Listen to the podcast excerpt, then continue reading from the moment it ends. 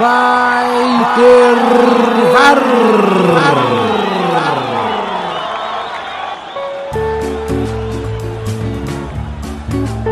Quatro visões do mesmo jogo.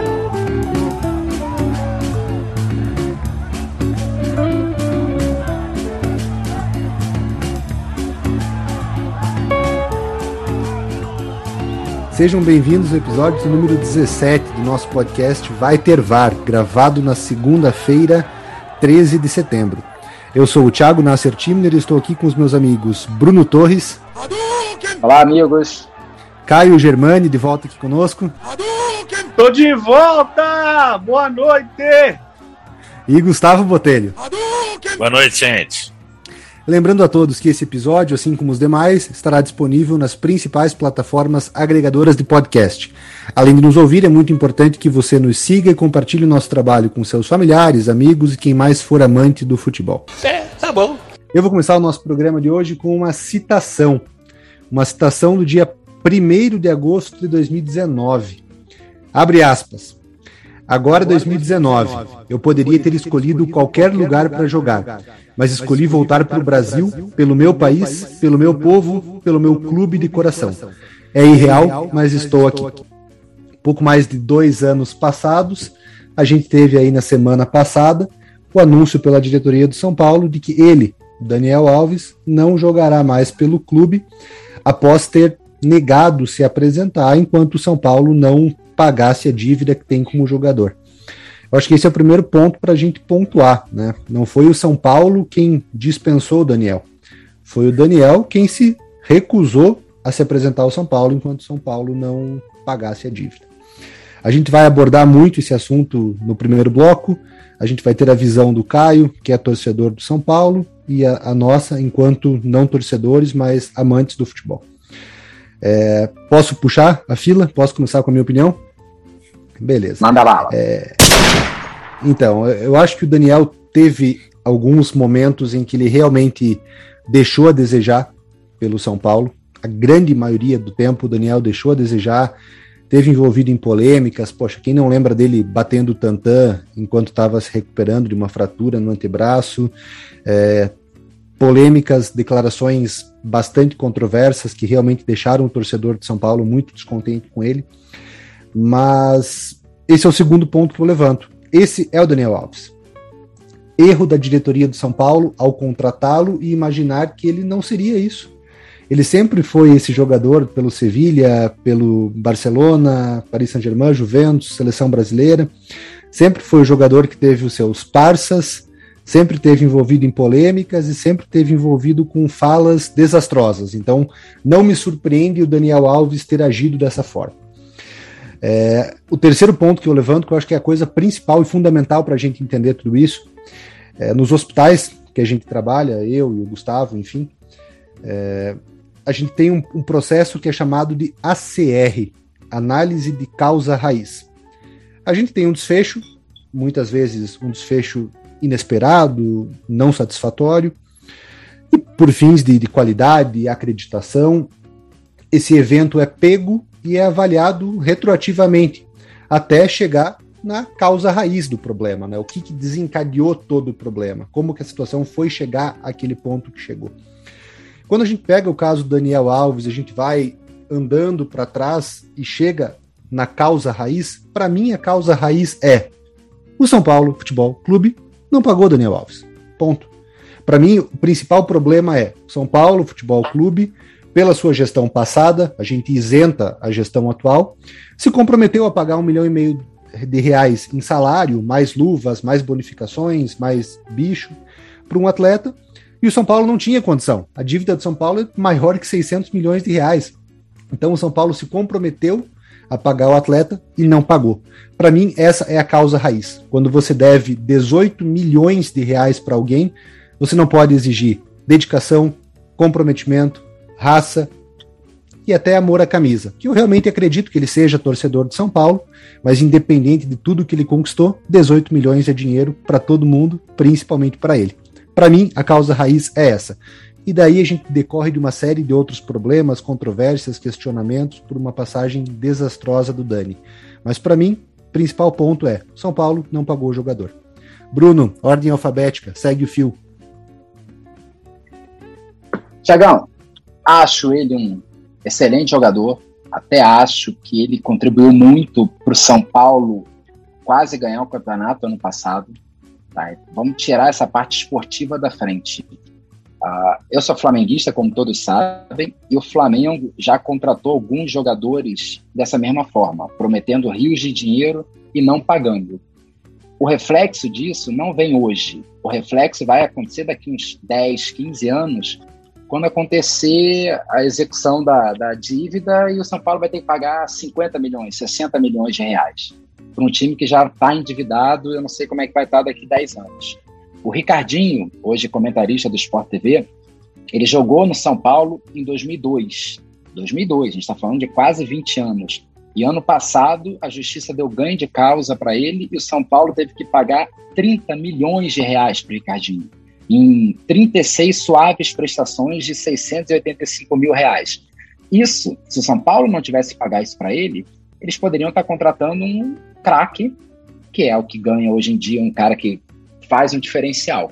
Tá? Podemos discutir que o Daniel Alves, por um milhão e meio, não justificou no campo. Tá? Mas é um grande jogador e eu concordo com você, Thiago. Ah, Pode-se questionar o Daniel Alves, ele poderia ter sido mais companheiro de São Paulo, mas ele é mais São Paulino nesse caso. Mas, pô, a dívida é grande. Quem assinou não foi o dirigente passado, não é culpa do Raí. Quem assinou foi a instituição São Paulo. E o que vai ficar é que a instituição São Paulo está devendo para um craque. Então, o perigo mora aí, Thiago. Ah, as pessoas, os São Paulinos, têm toda a razão, tá chateado, mas o Daniel Alves tem muito dinheiro a receber e vai sair agora de forma nada amigável e a dívida vai ficar. Caio fala o ponto de vista do São Paulino e o Gustavo faz a, a tréplica daí. Vambora. Então, cara, acho que a grande realidade nesse, nesse ponto é que a saída do Daniel Alves é boa para ambas as partes, né? Eu acho que o Daniel Alves chegou aqui com, com respeito muito grande, né, da, de, parte da imprensa, da torcida São Paulina. Acho que em muitos momentos ele faltou com respeito à torcida, é, faltou com respeito com, com, com milhões de torcedores que que o apoiaram, que o receberam né, de braços abertos aqui, onde ele sempre disse que era torcedor do São Paulo, que gostaria de vir para cá, de representar a torcida em campo, que São Paulo estaria, estava contratando um torcedor. É, Daniel Alves, como, como atleta, é inegável, é um vencedor, é um baita atleta, acho que um dos melhores laterais do, do século aí que a, gente, que a gente vive. Porém, no São Paulo, ele te tecnicamente e ficou devendo, né? O atleta Daniel Alves tem um pacote muito pesado que a gente já conhece, vocês mesmos já citaram por aqui. Porém, acho que o lado do São Paulino nesse momento é de alívio.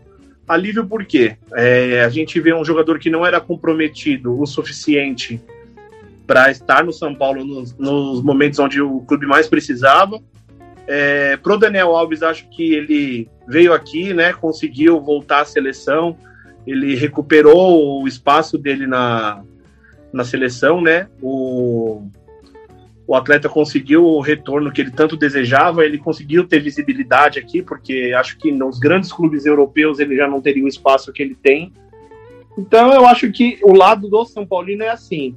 Ele não já não entregava em campo o comprometimento esperado de qualquer atleta, sendo ele ele um atleta de seleção ou não, eu acho que o mínimo que o atleta tem que, tem que ter é um comprometimento com quem teoricamente paga o seu salário, né?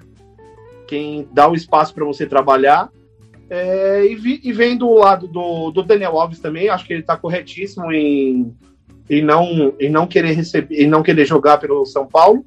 Porém, eu acho que ah, as tratativas desse, dessa dívida poderiam ter sido feitas de outra maneira. Acho que poderia ter sido mais flexível de uma parte, de outra.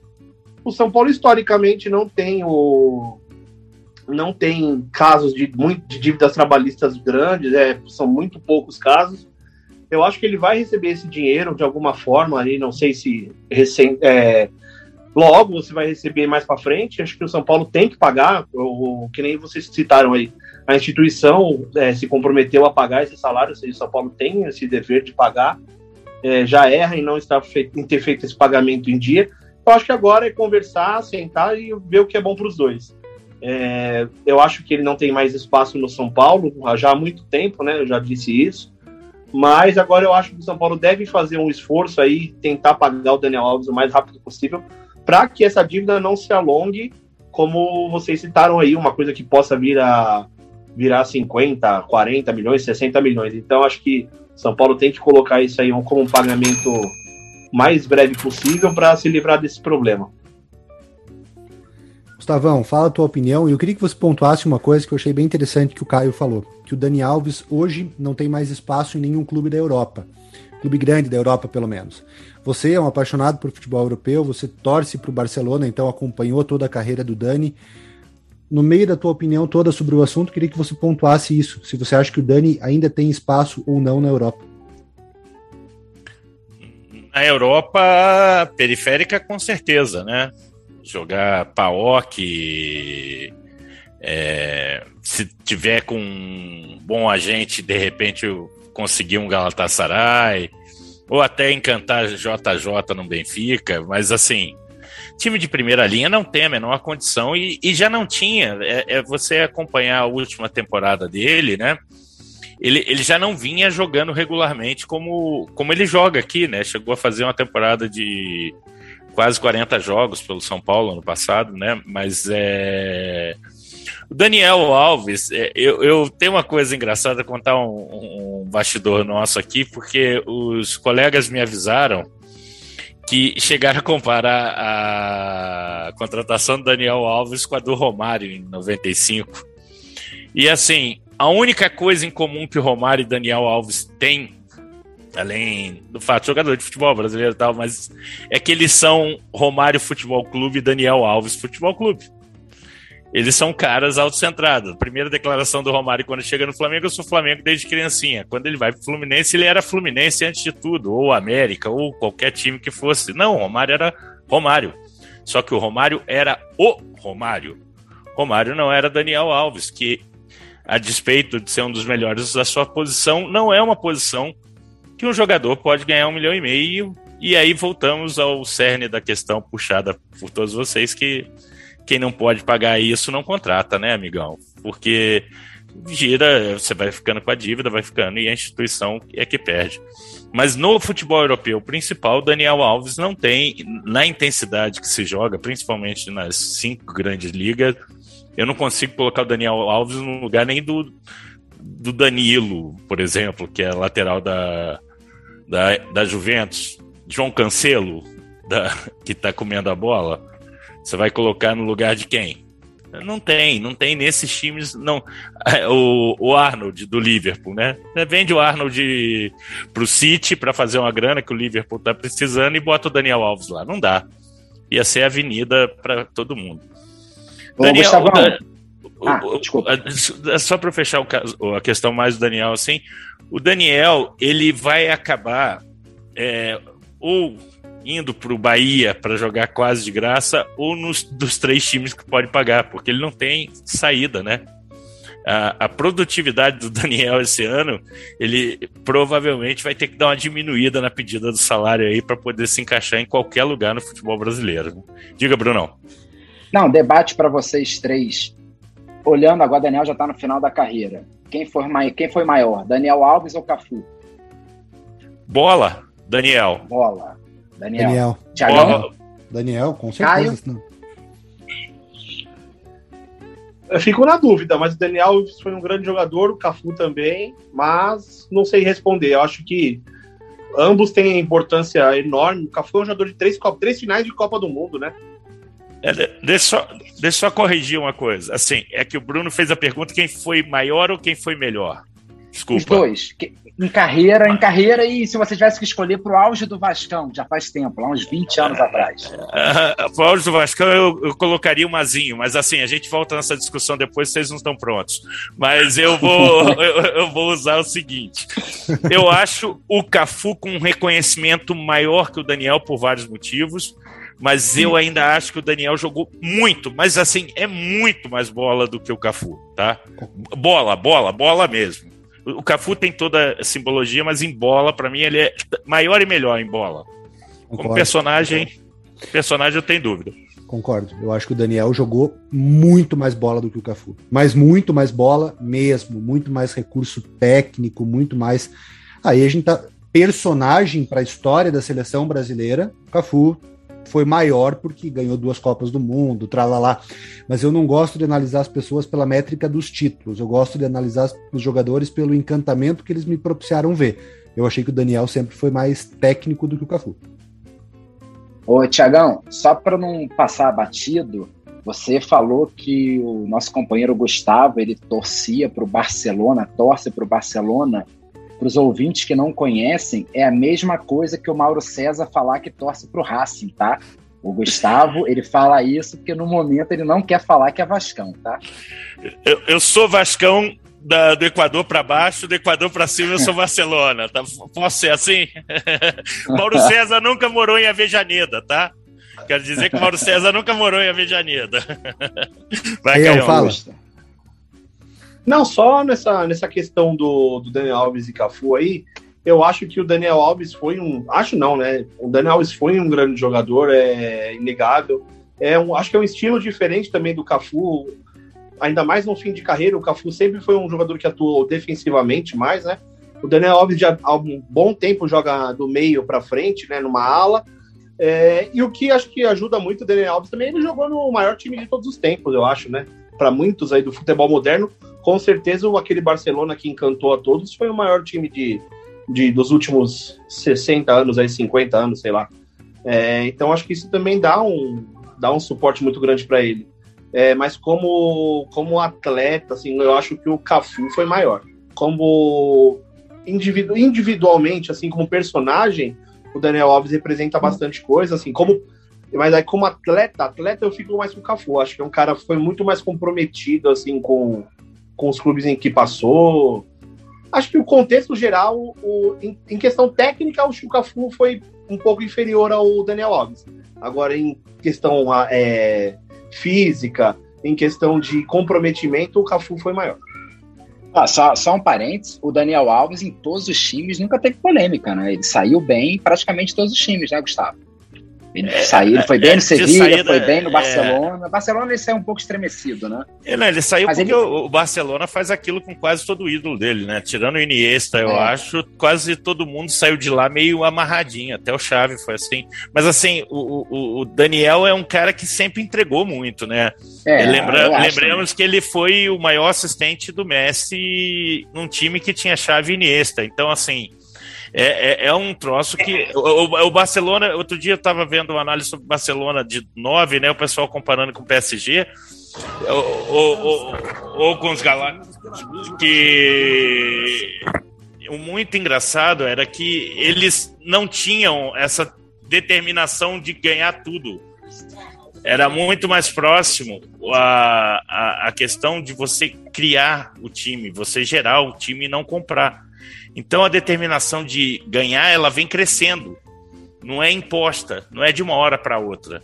Então, quando você faz um time galáctico como esse, é diferente. Quando você tem esses times gerados, e isso é o Barcelona de 2009, né, feito em canteira com compras pontuais, é, é diferente. Mas o Daniel, o Daniel ele, ele, ele tem contra ele, talvez um pouco, que a gente pode debater uma outra vez, que é do Neymar, né? Que é a, a antipatia pelo, pelo extracampo, pela forma das, de se colocar em algumas coisas, né? Em alguns pontos polêmicos, mas de saída mesmo, Brunão, eu acho que só essa é turbulenta mesmo. As outras ele escolheu sair de algumas e outras, é, como Barcelona, ele foi saído. E, e, que fique bem claro, né? Quando a gente fala que a análise, a, a causa raiz de todo o problema foi o não pagamento por parte do São Paulo, é totalmente diferente da gente dizer que o Daniel não errou, né? O Daniel colecionou erros nesse tempo que ele passou pelo São Paulo, e eu realmente acho que nenhum jogador de futebol deve ser maior do que a instituição. E eu achei que em algumas vezes ele realmente desrespeitou a instituição São Paulo. Eu coloquei, trouxe duas frases dele aqui. A primeira foi no programa da Rede Globo em maio. Quando você compra um grande vinho, você não compra a garrafa, você compra a história. A história tem um preço.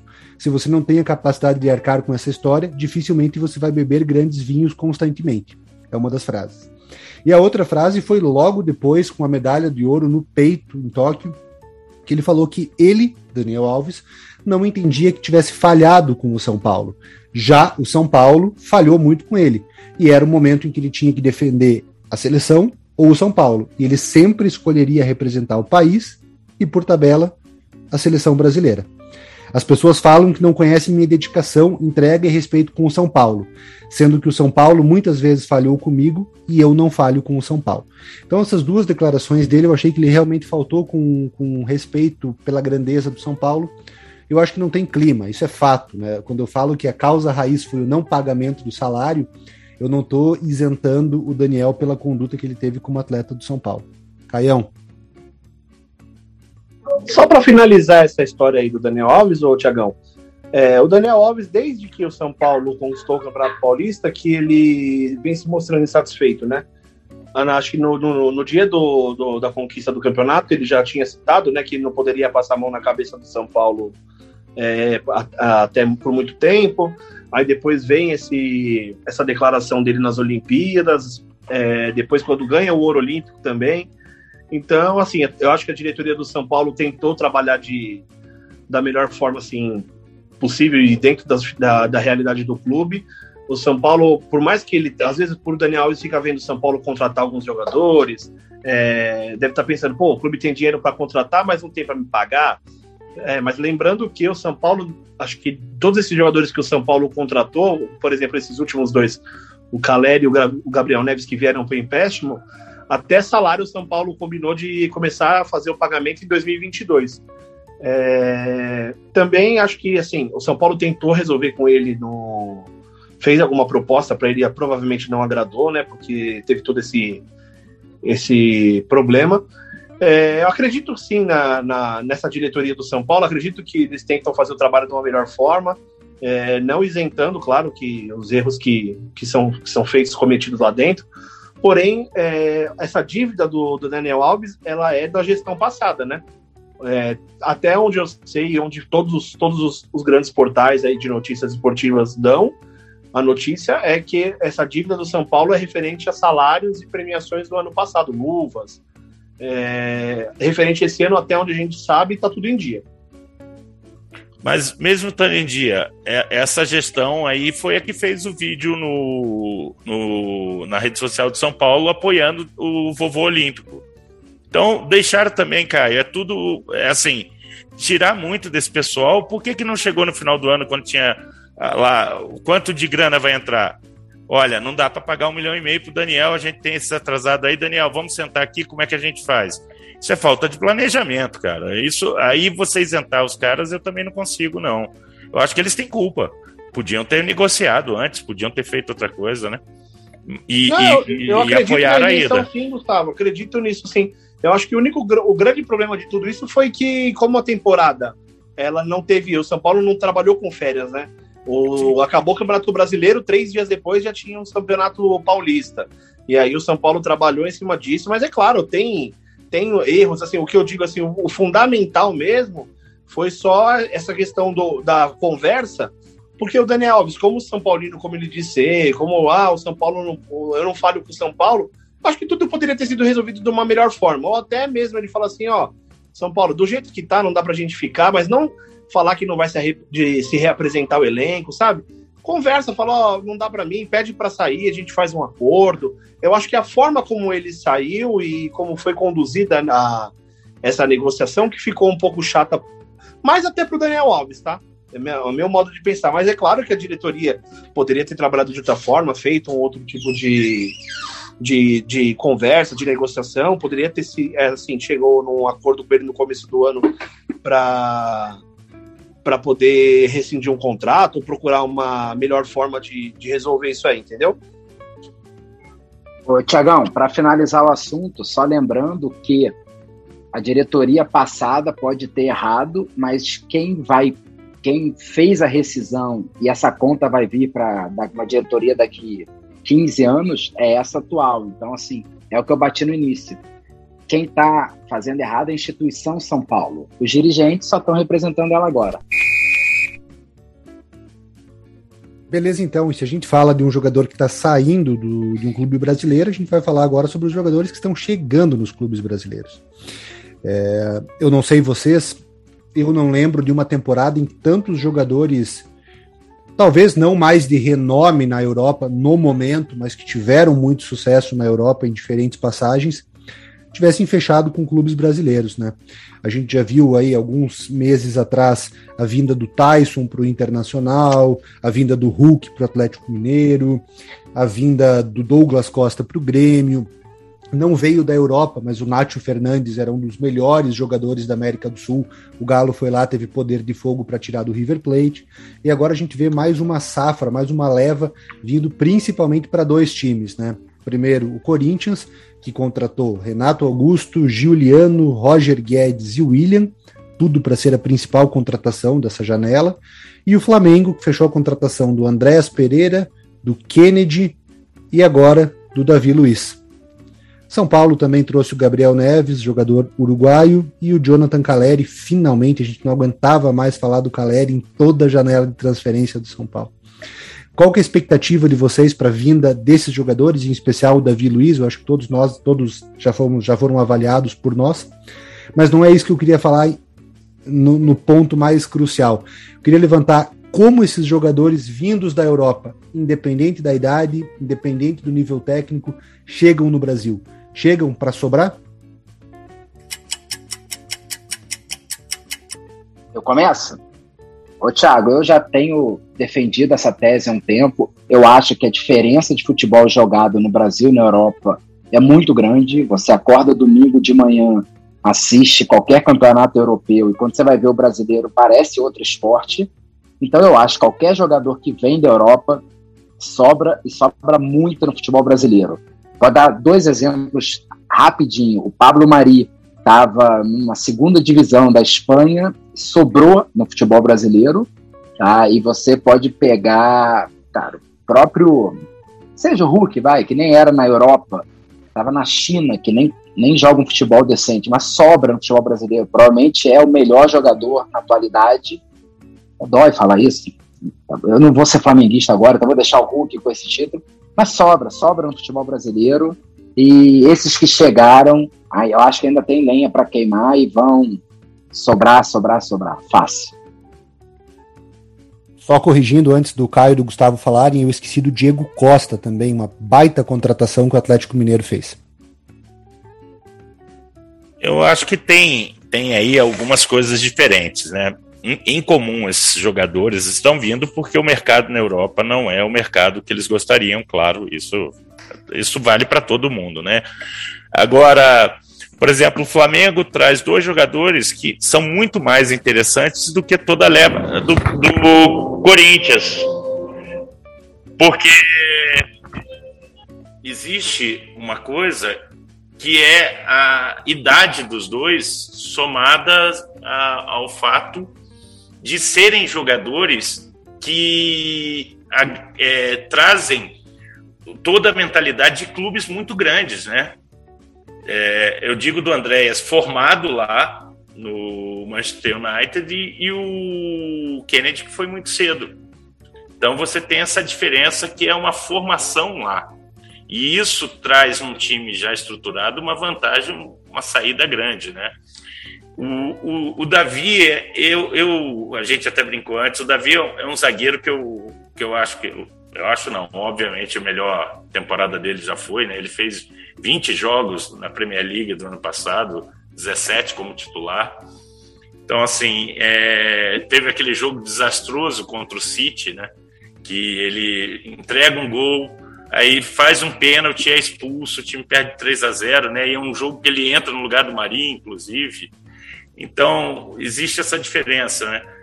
Mas eles chegam sobrando. Chegam, a, verdade, a verdade é essa, o Bruno já falou tudo, eles chegam sobrando muito. E essa sobra, é, quando ela não acontece, como é o caso do Douglas Costa, né, ou algum outro que não vira, o próprio rendimento do Daniel esse ano, né, principalmente, você fica meio assim, qual é a razão, né, dos que falharam, porque eles são a exceção todo mundo que vem sobra. É, é, o Bruno fez uma pergunta interessante que é acha que o Rafael vai sobrar? O Rafael tem 17 jogos pelo Istambul. Ele vai chegar aqui sobrando. Na Série B, então, imagina. Olha, os, os caras que estão na Europa e voltam para cá são jogadores que já não estão mais no seu auge tecnicamente, né? Claro que na maioria das vezes eles vêm com, com salários altos, badalação e são jogadores que, para acrescentar tecnicamente, e acrescentam, mas também né, a gente tem algum, alguns jogadores que sofrem um pouco com, com a readaptação aí. A gente pode ver um, exemplo claro que está aí para todo mundo ver: o Tyson e o Douglas Costa, que ainda não conseguiram mostrar por que, que voltaram. A gente esperava muito desses jogadores e ainda não, não deram resultado. Mas também a gente tem muito mais exemplos positivos que são como Miranda, o Hulk, jogadores que vêm já de uma bagagem europeia muito boa, mas que, que, que só que são destaques nos seus clubes, né? Cada jogador que tem uma experiência como essa, passam alguns anos fora, eles aprendem muito, né? E são jogadores que já saem daqui porque têm um talento um pouco maior. Então chamam, chamam atenção logo cedo. É, então é muito, é muito simples quando eles voltam para cá e, e desenvolverem o futebol que eles já, já aprenderam já com, com os melhores clubes e os melhores investimentos, né? Então eu acho que o Davi Luiz agora vem, vai, vai ter uma boa carreira no Flamengo. O William também volta agora para o Corinthians, vai ter um, um, bom, um bom desenvolvimento. Acredito que esses, esses, esses jogadores que vêm para cá da Europa já vêm com um passo à frente dos que estão iniciando aqui ou já estão aqui há algum tempo. E eu atribuo a, o, difícil falar fracasso, mas eu atribuo o não sucesso de alguns deles quando vêm para cá pela parte física, né? Douglas Costa, por exemplo, é parte física. Vai dizer que ele não sabe jogar futebol, que ele não tem consciência tática? Não, ele está penando com a parte física, né? De tamanho, eu acho que as três principais contratações, não sei se vocês fecham comigo, Douglas Costa, William e Diego Costa. Eu acho que de tamanho foram essas três principais. Mas eu acho que a janela do Flamengo foi muito boa, porque são dois atletas jovens e praticamente criados lá fora, né? O Kennedy não se criou lá fora, ele saiu da base do Fluminense em Xerém, mas foi muito jovem para o Chelsea e o Andréas Pereira fez toda a base lá. Então eu acho que eles realmente têm tudo para dar certo aqui no Flamengo, não só pela parte técnica, mas é o que a gente fala. A parte de condicionamento físico que se desenvolve na Europa, a estruturação tática, inteligência estratégica, formação de grupo, eu acho que tem tudo para. Inclusive o Davi Luiz, mesmo com 34 anos, já numa. Decad... não decadência, mas num descenso da carreira, eu acho que ele tem tudo para sobrar aqui no Brasil. Fala, Caio.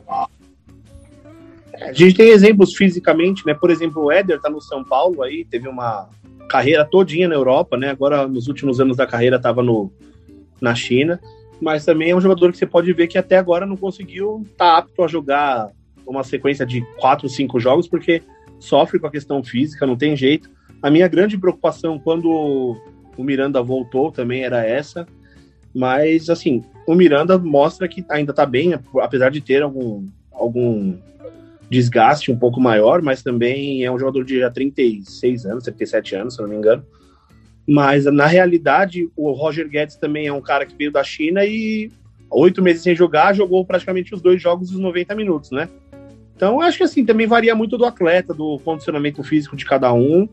Mas realmente, quem vem, quem volta de fora, é o grande problema, acho que é, não é nem a readaptação ao futebol, e sim a, o condicionamento físico, né? querendo ou não, o futebol europeu, a gente joga aqui quase o dobro de partidas do que um, um europeu joga. Ô, Tiagão, só, só uma curiosidade agora, que vocês falaram tantos jogadores. Os times estruturadinhos ali da, do Nordeste, os times de meio de tabela, mas que estão desempenhando bem, eles não pegaram ninguém né, da Europa. Eu não sei se é um, algum tipo de preconceito, se a camisa ainda pesa, ou se é alguma loucura financeira que os grandes estão fazendo mesmo, talvez não paguem. Mas me chamou a atenção, né? Que ainda estão vindo para times com grandes camisas. Né? Eu acho que é grana, Brunão. Eu acho que é grana mesmo. Acho que a moeda, principalmente quem está vindo da Premier League, né, recebe em pounds, né, pesa um pouco. Eu, eu colocaria o Diego como talvez a maior delas, tá? Eu, o Diego Costa para mim é a maior delas. É, eu nem acho o melhor dos três, não, que você falou, Thiago. Eu acho que dos três, tecnicamente, ele é o pior. O, Douglas e o William são melhores em bola do que ele, mas assim, e jogaram mais até em certos momentos do que ele. Mas o, o eu gosto muito do Andréas. Eu acho que o Andréas vai se mostrar uma, uma contratação muito acertada do Flamengo.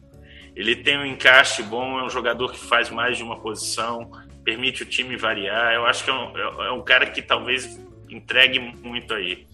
E o Davi vem para corrigir o que o Flamengo não tem, né?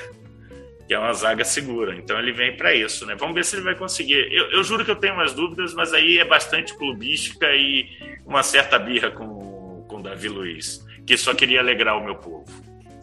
Eu, eu falei dos, dos, três, Douglas, Diego e William, como os maiores. Eu também acho que o, o, Diego não é o melhor dele, mas eu acho que pela carreira que os três tiveram na Europa, bem consistente, eu acho que eles chegam como os três maiores. Eu elogio bastante o Flamengo sempre em relação às contratações. Eu acho que o Flamengo é um clube que não faz loucura.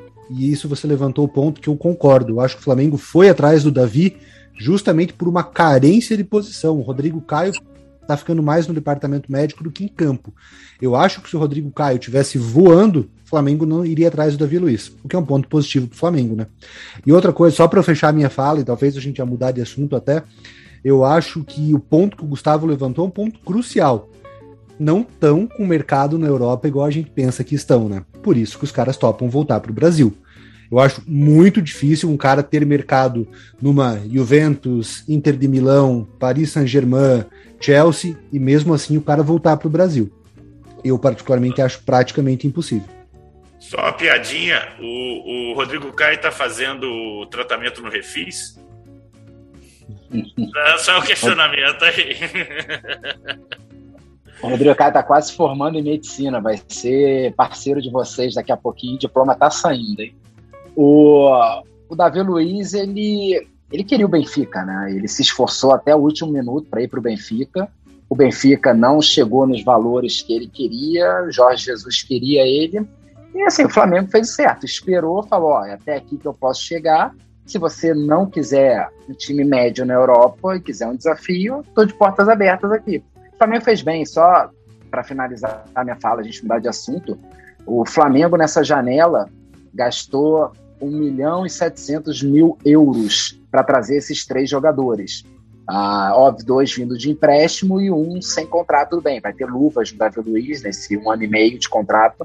Mas é. O Flamengo não podia gastar. E aí é a, é a responsabilidade que a gente tanto cobra. Para mim, a melhor janela disparada foi o Corinthians. Muda o patamar. O Roger Guedes, Juliano, já colocou o Corinthians em outro nível.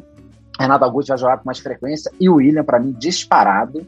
É o melhor jogador que veio aí. Ele joga muito muito. Ele já estava indo bem na, lá na Premier League, não teve uma boa temporada no Arsenal, mas ninguém teve. O Arsenal está muito mal. Eu acho que o William vai sobrar aqui muito no futebol brasileiro. É muito bom jogador. Então, agora a gente vai para o nosso terceiro bloco falar sobre um assunto que movimentou bastante o noticiário brasileiro, que é o retorno do público aos estádios. A gente não vai fazer uma abordagem sanitária do retorno do público aos estádios, até porque a gente já comentou isso em outras edições. É, a gente vai fazer uma abordagem mais é, do direito, assim, sobre o conceito de isonomia. Muito tem se debatido a isonomia no futebol brasileiro. Só volta público quando todos puderem voltar ou não? As cidades são diferentes, então os boletins de saúde são diferentes e é natural que a reabertura aconteça em momentos diferentes. A gente pega, por exemplo, a Eurocopa. A gente teve sedes, por exemplo, Budapeste, que a gente tem o ditador negacionista húngaro, teve 100% de ocupação nos estádios. Munique, por exemplo, na Alemanha, teve em torno de 25% a 30%. A competição aconteceu da mesma forma, mas não foi igualitário. Então a gente queria puxar esse assunto para cá.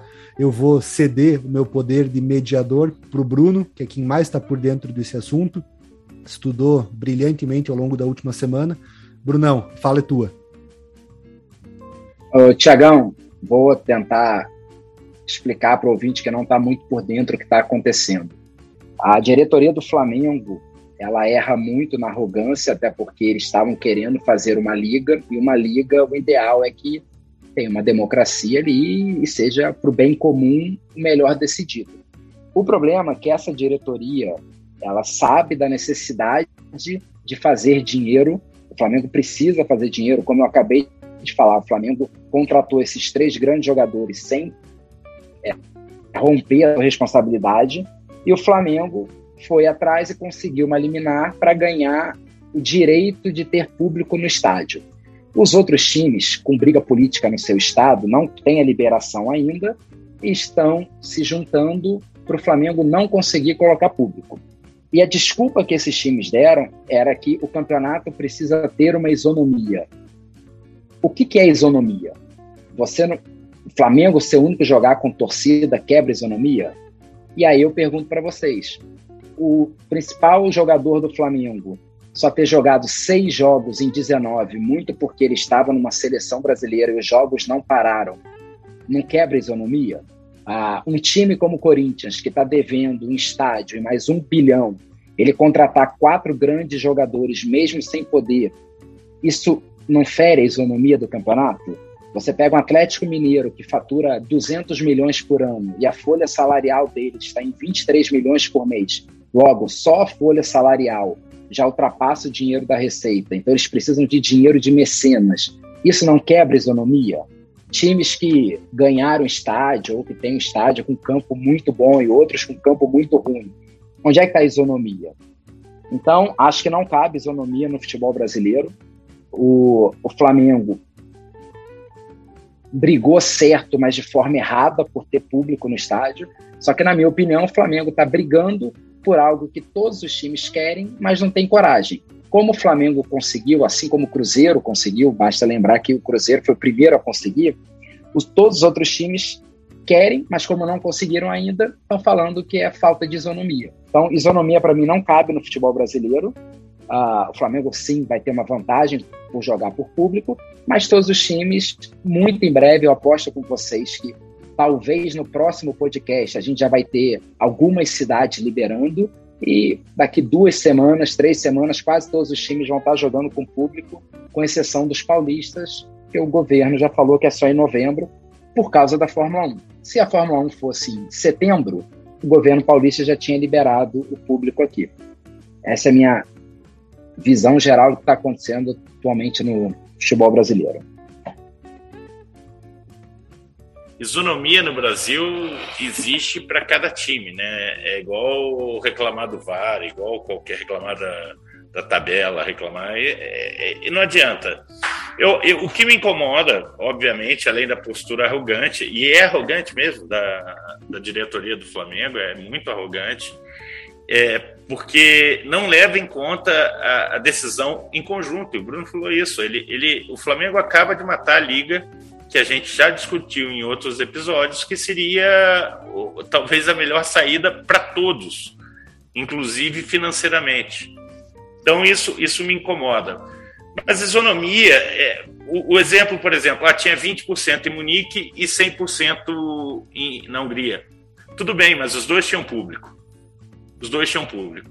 Agora não pode o Flamengo querer jogar um jogo de volta, por mais que esteja morto o jogo. Todo mundo sabe que o jogo do Flamengo contra o Grêmio já está. É, são favas contadas. O Grêmio não vai virar. Esse Grêmio do Filipão vai fazer 4 a 0 no Flamengo? Não vai, gente, pelo amor de Deus. Aí, para quem insistir botar público nisso, para gerar uma questão, de repente, de lá na frente, o pleno do STJD considerar isso ilegal e o Flamengo ser eliminado da Copa do Brasil. Então, é, isso ah, está amparado pelo STJD, pelo presidente atual, em cima de uma liminar. Se a liminar cai, cai tudo. Então, existe uma questão, né? É, eu, eu vou só citar para fechar a questão da isonomia para mim, que é uma frase do Rui Barbosa sobre isonomia, né? A regra da igualdade não consiste senão quinhoar desigualmente aos desiguais na medida que se desigualam. Nesta desigualdade social proporcionada à desigualdade natural é que se acha a verdadeira lei da igualdade. É, fica aí essa reflexão sobre isonomia. Eu levei 40 minutos para poder ler e entender alguma coisa, tá? Então, assim, ouçam no repeat, porque é sensacional. A isonomia só acontece se a gente realmente entender que todos temos o, o direito igual. E, e, quando tem outras questões no campeonato, o campeonato é variado de, é, é, tem muitas variáveis, desculpa falar variáveis de novo, mas é, a isonomia nunca vai acontecer. Mas se você tem uma regra que pode limitar o público, e isso pode ser igual, eu acho que deveria ser. A questão de volta ao público a gente já conversou antes e eu ainda continuo contra, mas isso é uma posição pessoal minha. O protocolo que o Flamengo faz me parece bem seguro. A questão é que, mesmo em lugares que fizeram protocolo, a gente tem visto pessoas sem máscara, as pessoas se aglomerando, e isso, infelizmente, a gente sabe pode acontecer no Brasil, né? Ô, Gustavo, só dois pontos aí para não passar batido. Ah, não, hoje saiu a notícia que o presidente liberou, então assim, o Flamengo não será punido esportivamente, nem será eliminado. Se eliminar não cair até quarta-feira e pelo visto não vai cair. Só um ponto que é uma tese defendida pela diretoria do Flamengo, a única parte que eu concordo um pouco é que eles falaram que essa pandemia, vocês médicos sabem mais do que isso, ela ainda é muito indecisa, você não sabe quantas variantes vão surgir. Então você não sabe, isso pode demorar anos. E aí você falar que todos os estados têm que voltar de forma igual, vamos pegar um exemplo simples. Eu não sei quem é o prefeito de Chapecó. Chapecoense está com 10 pontos, já virtualmente rebaixado. E se o cara olha e fala, eu não quero público até o final do ano. E todos os 19 times precisando de dinheiro e querendo, não vai ter público porque Chapecó falou que não vai ter público. Então, eles estão só se baseando no que acontece na Europa, no mundo todo, onde, cara, a cidade liberou, pode ter público, joga público. A cidade não pode mais, porque aconteceu alguma mudança sanitária, aquele time naquela cidade não pode, ou troca de cidade ou joga sem público. Esse ponto eu não acho tão absurdo. O erro grande para mim, Gustavão, foi tinha que ter conversado antes com todo mundo, todo mundo junto, batalhando com todos os estados, para aí sim voltar junto. Aí eu concordo, não tem como defender a diretoria nesse aspecto. Então vamos fazer uma isonomia, Brunão? Se Chapecó não puder e vocês abrirem, põe o dinheiro todo numa conta e divide igual. Vamos mas aí, é, mas assim, mas, então, é, eles é... não podem, eles não podem. Financeiramente eles vão ficar estrangulados, ou seja, a gente mata a, a questão da isonomia financeira que eles teriam. Você entendeu? Não vai ter isonomia, essa é a questão. A questão maior para mim é a forma que foi feita. O Flamengo quis impor, Sim. empurrou isso aí. E, e, e, num jogo que não precisa. E aí, é, quando o Flamengo falar de qualquer coisa de isonomia, a, a credibilidade é zero. Porque ele pediu num jogo contra um adversário que jogou sem público no jogo de ida, no mata-mata, ele pediu público para ele. É, isso, isso é olhar para o próprio umbigo e só. Sim. Isso não ligar para nada. Isso, isso é muito errado, Gustavo. O, o problema é que o Flamengo ele está defendendo que quem define isso tem que ser a questão sanitária. Não tem que ser a CBF dizer se vai ter público ou não. O público é liberado. Se a cidade falar que não pode, por razão de segurança, não pode ter jogo. Isso não está errado. Quem tem que definir isso é a cidade. Então, assim, ah, os outros times, São Paulo, Palmeiras, Grêmio, eles podem jogar em Brasília. Está liberado Brasília. Por que, que eles não jogam lá? É o que vai acontecer provavelmente no final desse ano, no ano que vem, os times vão procurar outros lugares que, que possa ter público. Se cidade de São Paulo não puder ter público, Ribeirão Preto, que fica a 400 km, puder, pode ter certeza que os times paulistas vão levar para outra cidade para poder arrecadar. Eu não tenho dúvida disso. Caio. A minha opinião sobre esse negócio de isonomia é bem simples. É igual 90% da população. Vamos olhar só para nós, vamos ver o que interessa para nós e assim a gente vai. Se for interessante para a gente, a gente aceita. Se não for, a gente recusa. É assim. A, a, grande verdade é: tudo aqui é mal resolvido, ninguém, ninguém dá uma posição concreta do que vai ser feito, como vai ser feito, se pode jogar com liminar, se pode jogar sem liminar, se tem risco de você perder ponto, de você ser eliminado. Assim, eu acho que o certo seria voltar quando tivesse a maioria, pelo menos mais da metade, né? Metade mais um, que é a, minha, a maioria. Aí, ah, vamos voltar público? Vamos voltar público. Assim, a gente entende os dois lados, assim, clubes grandes como, como os que a gente já conhece aqui no Brasil, eles precisam do público. É, a, gente, a gente sabe que é uma receita importante para os grandes clubes, para os pequenos também, né? Mais, assim, uma folha salarial menor, a dívida é menor. Quanto maior a sua folha salarial, maior a sua conta. Então tem arrecadação de sócio torcedor, tem tudo. Mas a grande verdade é isso, isso aí. A isonomia ela acontece se for boa para para a maioria dos grandes. Se não for, se for prejudicar um grande e os outros, eles não vão, não vão aceitar. Só duas coisas para finalizar, muito breves. Primeiro, que a CBF é a principal incentivadora de uma desigualdade entre os clubes. O Bruno trouxe isso em relação ao Flamengo e isso é nítido. O Flamengo perdeu quatro jogadores, o campeonato continuou e ninguém levantou a mão e falou: opa, isonomia, vamos parar o campeonato. Não. Os times menores, Fortaleza, Bahia, enfim, eles se aproveitaram dessa falha no regulamento e de que o Flamengo estava sem os jogadores. Então, bora cair para dentro, vamos jogar. Então, acho que a CBF, que é a entidade que deveria zelar pelo nosso futebol, ela cultiva desigualdade, como a grande maioria das entidades do nosso país. Elas cultivam desigualdade.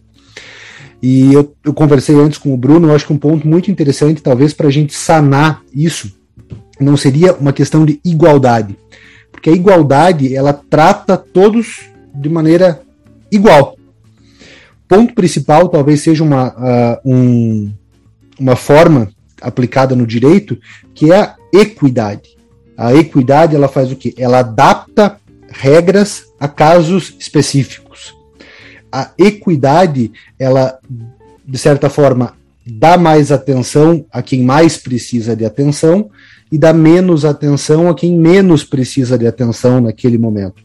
Óbvio, não vai ser uma adaptação de livre-arbítrio, não vai ser algo imoral, né? vai ser uma equidade tentando visar o melhor para os clubes.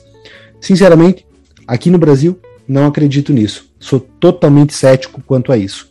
Seja quando o campeonato for administrado pela CBF, seja se o campeonato for administrado por uma liga, porque eu acho que o brasileiro não está preparado para a isonomia, infelizmente.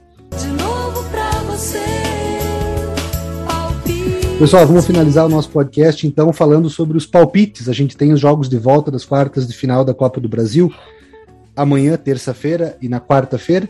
Então vamos fechar com os palpites. Brunão, começa com você. Oh, desculpa, tava mudo. Rapaz, uh, vamos lá. Flamengo, com certeza. Atlético Mineiro. Ai, Santos. E eu vou de Fortaleza. Caio. Fortaleza, Flamengo, Santos e. Quem que é outro que tem? Atlético, Atlético Mineiro e Fluminense. Ah, Atlético. Atlético, Flamengo, Fortaleza e Santos. Desanimado. Gustavão, é tua? Galão, galão da massa. Eu acho Fortaleza também. Acredito no Atlético Paranaense. Sem dúvida, Filipão, anos 90, aquela quase virada contra a quase virada do Palmeiras vai acontecer o contrário. Não. Não, jogo contado. O Império do Mal passa tranquilamente dessa vez. Com ou sem público. Flamengo, Fortaleza, Atlético Mineiro e Atlético Paranaense. Esses são os meus palpites. E, putz, um jogo anos 90 ali, Grêmio e Flamengo ia bem, né?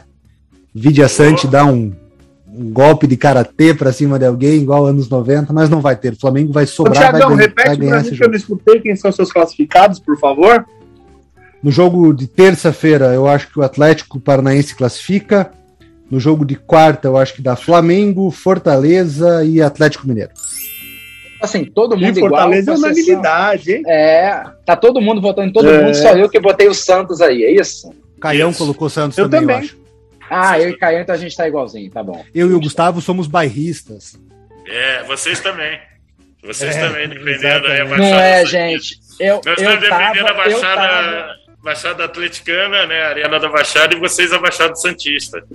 Não, eu tava, eu tava acreditando no Atlético, mas depois que o bode de terno assumiu, meu amigo, eles têm toda a minha torcida. Mais Beleza, um, né? então. Beleza, então, pessoal. Obrigado para quem nos ouviu. É sempre um prazer poder estar aqui conversando com vocês. A gente pede que vocês nos sigam, deem like, compartilhem com os amigos. Semana que vem a gente está de volta. Um abraço e até mais. Valeu, galera. Muito obrigado a todos. Uma boa noite deixando meu boa noite aí com a seguinte mensagem: Fernando Diniz e Vasco são dois caras se afogando e rasgando a última boia para se salvar. Tem tudo para dar certo. Vamos lá, Vascão. Gente, compartilhe e lembre sempre de indicar para os amigos. Abraço. Vou deixar um recado igual você, hein, Gustavão? Crespo, é. abre o olho. 15 dias para treinar com esse futebolzinho. Vamos abrir o olho. Boa noite, rapaziada. Obrigado mais uma vez por estarem com a gente. Até semana que vem. Um abraço, boa semana.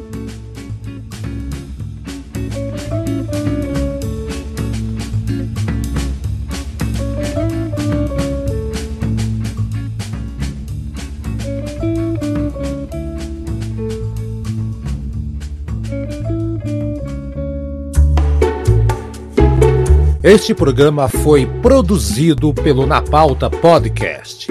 Suas ideias sempre no ar.